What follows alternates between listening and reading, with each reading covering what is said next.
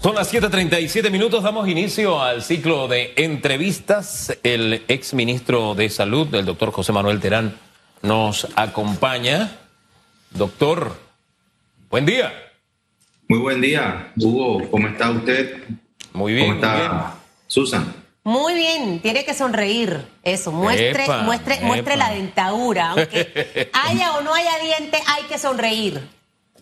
Como siempre, además hoy es lunes, día de inicio de la semana y hay que iniciarla con buena cara. Así es. Oiga, doctor, sé que con usted vamos a hablar de temas salud, pero a mí me gustaría también hacerle la pregunta que tenemos en redes sociales, porque definitivamente que las declaraciones del presidente Laurentino Cortizo el fin de semana han generado muchas reacciones.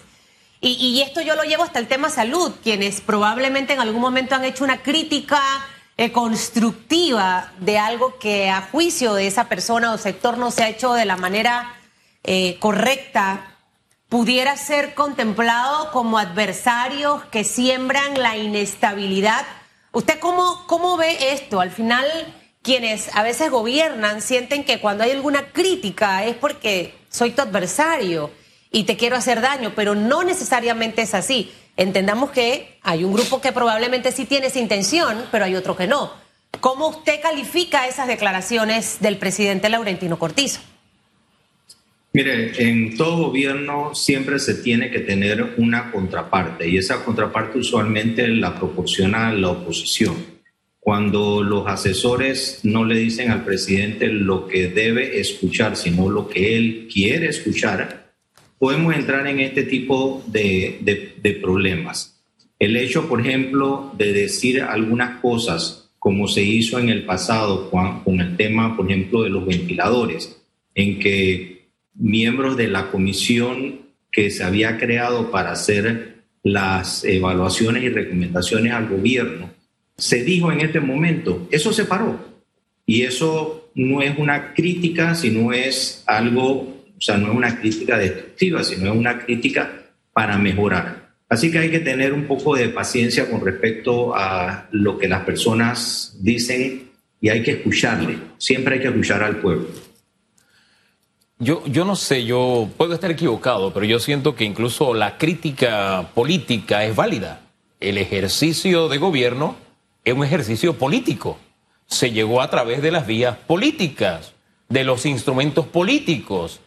Y, y- y- e incluso siento de verdad, le insisto que la crítica política es válida.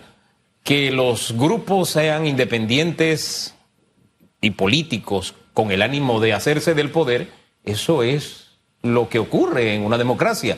Que los grupos de partidos que quieren llegar al poder, digo, es propio de la democracia.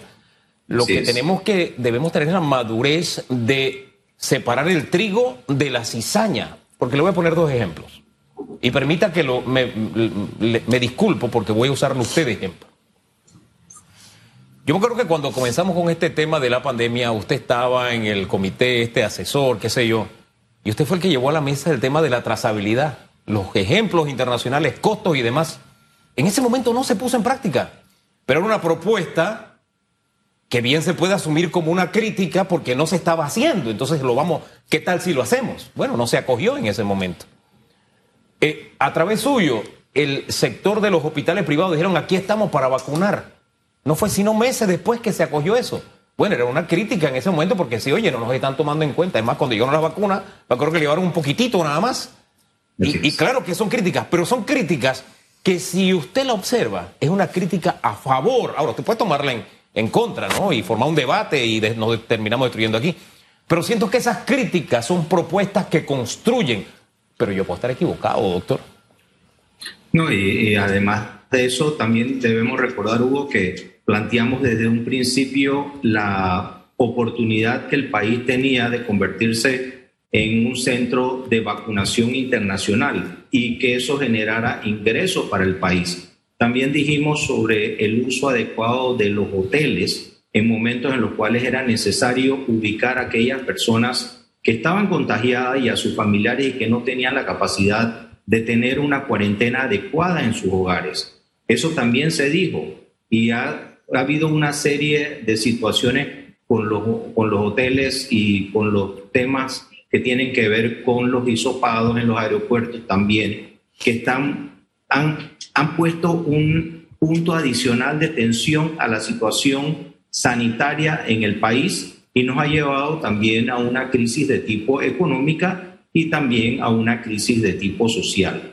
Así que las críticas que un gobierno reciba son parte de la democracia y la democracia podrá no ser la mejor forma, pero es la única que le da al ciudadano la oportunidad de escoger. Y en ese escogimiento se podrá equivocar, pero en una democracia, dentro de cinco años, esa persona va a tener la oportunidad de escoger adecuadamente o de volverse a equivocar. Pero así es la democracia. Y la democracia existe hasta en nuestra casa, cuando vamos a tomar decisiones. Y creo, no, de verdad. Eh, al final, mía no tanto, pero bueno. Al final, los, los esposos o las esposas dicen no tomaste en cuenta mi opinión, o mejor si lo hacemos de esta forma. Es práctica ese ejercicio hasta con los propios hijos. Y, siempre he dicho, eh, doctor Terán, que escuchar muchas voces, hasta esas que te pueden incomodar, pero que quizás allí es donde está la solución al problema que tienes, tenemos que tener la suficiente madurez y la humildad como personas para poder recibirlas. Hoy en día estamos hablando de varios aspectos en materia de salud que yo personalmente los aplaudo. Primero, el haber alcanzado un número considerable de personas vacunadas. Pienso que lo pudimos haber hecho antes. Si se hubiese abierto ese, ese parámetro para la vacunación. El tema ahora de, de pensar en vacunar a los extranjeros que vengan a Panamá. El sector turismo tan golpeado que está a punto de prácticamente de colapsar por la situación económica. Eso también abre un mar de oportunidades son parte de esa crítica en construcción para poder mejorar. ¿Cómo usted ve estas dos opciones en materia de salud que estamos viendo en Panamá y que al final, en medio de la flexibilización, gracias a Dios, no hemos tenido un retroceso? Los casos se mantienen ahí en ese margen. Entonces, ¿qué representa todo esto? representa una oportunidad. Como lo hemos dicho anteriormente, el hecho de abrir nuestras fronteras teniendo suficientes vacunas para nuestros ciudadanos y no solamente para, los panameños, sino para los ciudadanos que viven en Panamá. Y aquí hay que tener una, una reflexión, eh, Susan y Hugo. Cuando el país estaba cerrado, estoy hablando del mes de enero, quienes movilizaban la comida, quienes hacían los supermercados, quienes llevaban la comida a las casas, esos señores que andan en las motos, ¿no? Haciendo despachos la mayor parte de ellos son extranjeros. Y de repente un contrasentido es que nosotros a esas personas no lo podíamos vacunar. Ahora, pues hace aproximadamente dos o tres semanas salió un decreto en la cual todas las personas que son manipuladores de alimentos y los delivery tendrán que cumplir con el requisito de tener sus dos carnet de manipulador de alimentos y estar vacunados para el día 24 de octubre. Eso es positivo. Y tenemos que buscar ese tipo de actuaciones congruentes para vacunar lo más rápido a la población nacional. Y esto me lleva al siguiente punto, que nosotros en este momento que tenemos más del 50% de la población vacunada, específicamente 64% eh, con una primera dosis y 48% de la población con una segunda dosis, ya una vacunación completa, tenemos que apurarnos, porque la variante Delta está a la vuelta de la esquina y como he dicho anteriormente, nos está hablando al oído. Con la vacunación nosotros podemos evitar que nos suceda lo que le ha sucedido, por ejemplo, a nuestro vecino Costa Rica o lo que está sucediendo en el norte, en los Estados Unidos, donde hay una predominancia de la, de la variante Delta y gran parte de la población está siendo contagiada. Probablemente no están entrando los que están vacunados a una unidad de cuidados intensivos al hospital, pero sí se tienen que atender, a, ajustar a lo que es la cuarentena. Y esos son 14 días que pierde el país de productividad. Así que el mensaje es, vacunemos a la mayor cantidad de personas posible y no estemos escuchando a aquellas otras que simplemente están mandando un mensaje totalmente equivocado. Doctor, el presidente anunció que podemos ser el primer país de la región en alcanzar la inmunidad comunitaria para seguir la línea de pensamiento que usted llevaba. Creo que dijo la segunda o tercera semana de octubre, ahora mismo se me fue de memoria. Eh, ¿Usted coincide con él? ¿Ve alguna piedra, algún obstáculo en el camino para que lo alcancemos? Si seguimos el mismo ritmo de vacunación que llevamos ahora y tenemos que darle un aplauso y un aplauso cerrado al equipo de vacunación que lo está haciendo muy bien y en eso los panameños estamos reaccionando. Como dato interesante, por cada 100 panameños, Panamá vacuna diariamente en los últimos siete días a 0.58 ciudadanos. Chile, que es un país que tiene un gran porcentaje de, personas vacunadas, está vacunando a 0.43 ciudadanos por cada 100 habitantes. Y los Estados Unidos a 0.23, o sea que nosotros prácticamente le estamos triplicando la cantidad de personas que estamos vacunando. Y eso nos va a llevar precisamente a lo que decía el presidente de la República, a lograr esa inmunidad, que con la variante Delta ya no es 70%, ahora los epidemiólogos están hablando de arriba de un 80%. Doctor, eh, a propósito de, de ese logro y del aplauso que ciertamente merece el sector salud, yo creo que la ciudadanía merece un aplauso, porque este es un logro país en el que la inmensa mayoría de los panameños no ha caído en la propaganda de los grupos antivacunas, que esa es una ideología, ni tampoco en aquellos que incluso por buena fe o desconocimiento propalan informaciones que no son ciertas y de manera abundante. Son grupos que no descansan. Son grupos, mire, yo tengo, no me canso de decirlo, yo tengo más o menos 100 grupos de WhatsApp. Eh, de esos tres son antivacunas. Y esa gente a las 12 de la noche, a la 1 de la madrugada, a las 2 de la mañana, a las 3 de la mañana, envía mensajes. Y el panameño, gracias a Dios, no ha caído en las redes de, este, de estas estrategias, doctor. Y creo que hay que decírselo al pueblo, oye, lo has hecho bien Panamá. Sí, definitivamente lo estamos haciendo, lo estamos haciendo bien a pesar de aquellas voces yo, por ejemplo, este, en los últimos días quedé atónito al escuchar a una persona que no la reconocí, pero que dijo ser un médico de más de 50 años en el ejercicio de la profesión, decir que esto no era un virus, que esto era un arma biológica y que había que iban a fallecer, que dijo 120 mil, que había dicho el presidente Cortizo, y él dijo, nada más se murieron 4 mil. Ni siquiera esa es la cifra correcta, porque llevamos 7.172 fallecidos. Y además de eso, mencionó algo que va en contra de todo el sentido común. Él dijo, los médicos metían a las personas en una máquina de respiración artificial y les quemaban los pulmones y los mataban.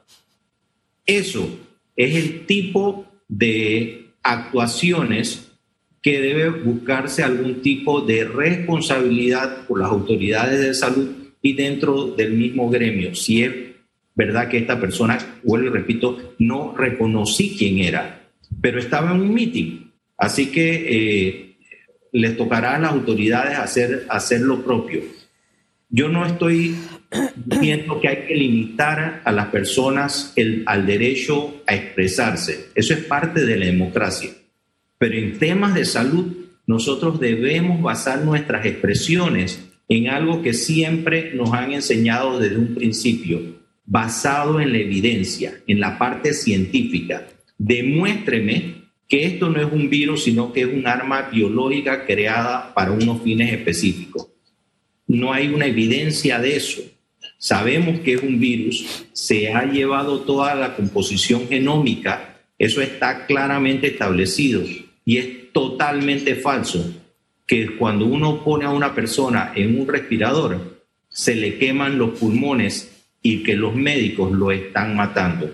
Se han eh, realizado todo tipo de actuaciones dentro del conocimiento médico para salvar a las personas y difícilmente uno como persona, uno como médico, en algún momento podría estar actuando en contra del ser humano.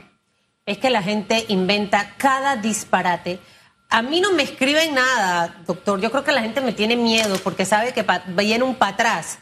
No he recibido ni un solo mensaje de antena, de quemadera de pulmones, de chip, nada de eso. Yo creo que al final la gente tiene que empezar a parquear, como digo yo, lo que pasa es que Hugo es tan buena gente, yo lo admiro, yo creo que él es el que se merece la estatua de héroe nacional, porque yo no pudiera, yo no pudiera de verdad aceptar tanta gente loca, porque para mí esa es una locura dentro de mi teléfono enviándome una serie de barbaridades. Ahora bien, dentro de todo lo que ocurre, ayer conversaba con una amiga y me decía, sus hijos vacunados, dos de ellos les dio COVID. Primero uno y luego el otro. Y cuando la llamo para saludarla, la mujer estaba que se iba a morir porque venía del súper, lavó todo, desinfectó todo. O sea, usted tenía que escucharla. Y yo digo, qué locura es esta de estar lavando todo. Yo no sé desde cuándo yo dejé de hacer eso, doctor. De verdad lo digo. Dejé de estar lavando la ropa todos los días. Yo dije, yo no me voy a matar por esto porque al final eso no se transmite de esa forma y gracias a Dios no me he contagiado en toda la pandemia ni nadie de mi casa. Simplemente lavo las manos, no trato de tocarme la cara, uso mi mascarilla, si me reúno con personas viene la prueba de COVID o la, o la vacuna incluida. Son los controles que al final tenemos que hacer. ¿Qué le decimos a esa persona que sigue con estos cuidados que para mí son excesivos y al final eso te enferma más que el COVID porque es un estrés que agarra a la persona dos o tres horas en hacer todo ese episodio. Eh, y lo que representa que una persona vacunada se contagie, que es parte de, no es que quiera decir que no está protegido y que la vacuna no funciona, doctor Terán.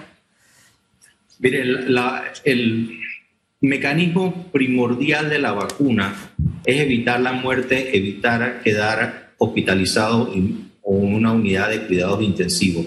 ¿Que nos podemos contagiar? Sí, nos podemos contagiar con la vacuna. ¿Que hay menor probabilidad de contagio? También es cierto. Pero lo que queremos es no terminar en un ataúd, no terminar en una unidad de cuidados intensivos intubado. Y por eso la mayor parte de las personas que hoy están en las unidades de cuidados intensivos son personas que no están vacunados.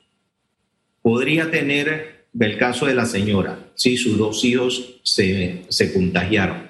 ¿Estaban vacunados? Estaban vacunados.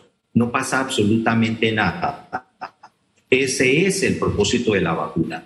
Pero no podemos dejar a un lado todas las medidas que usted en un sentido común mencionó hace un rato, Susan el lavado de manos, el uso de las mascarillas, el distanciamiento y tener esa, ese sentido común, y, no me canso de repetirlo, de que si usted está con una persona que está con una tos y se siente con alguna sintomatología, pues entonces manténgase un poquito aparte y dígale, vete a hacer el hisopado. Ah, no, pero es que estoy vacunado. No importa, vete a hacer el hisopado porque es probable que estés contagiado y que puedas ser un factor para contagiar a otras personas, a otras personas vacunados y no vacunados.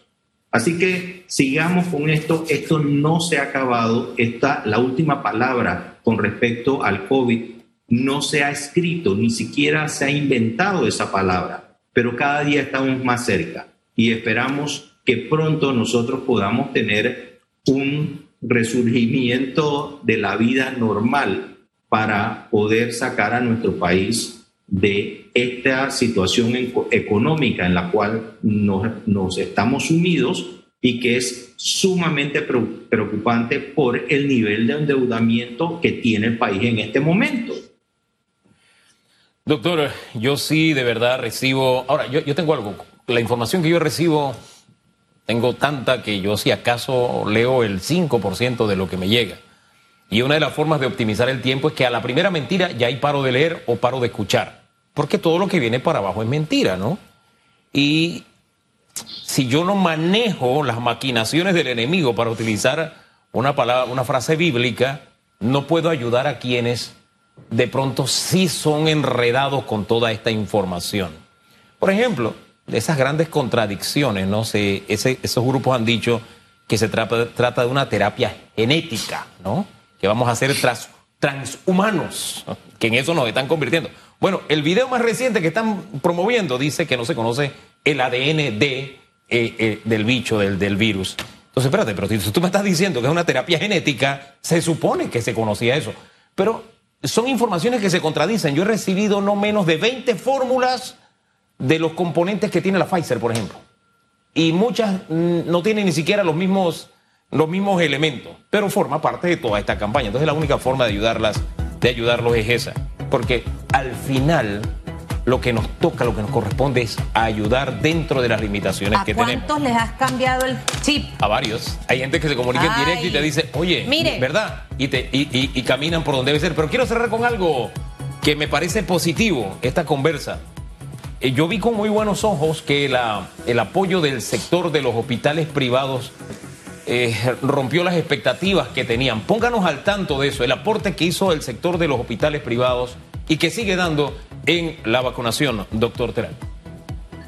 Mire, nosotros al principio tuvimos una gran cantidad de personas que venían a aplicarse su primera dosis. Ya hoy la mayor parte se han aplicado, se están aplicando es la segunda dosis.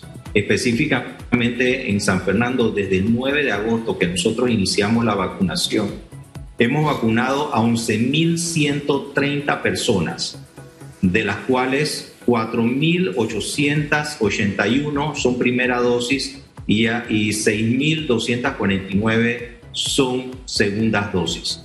Esto es nuestra contribución gratuita e invitamos ahora a todas aquellas personas de 12 años en adelante, señora, señora, traiga a sus hijos a vacunar. Si tienen más de 12 años, tráiganlos a vacunar en esa forma nosotros vamos a contribuir no solamente al bienestar de ellos, sino al bienestar familiar y al bienestar nacional.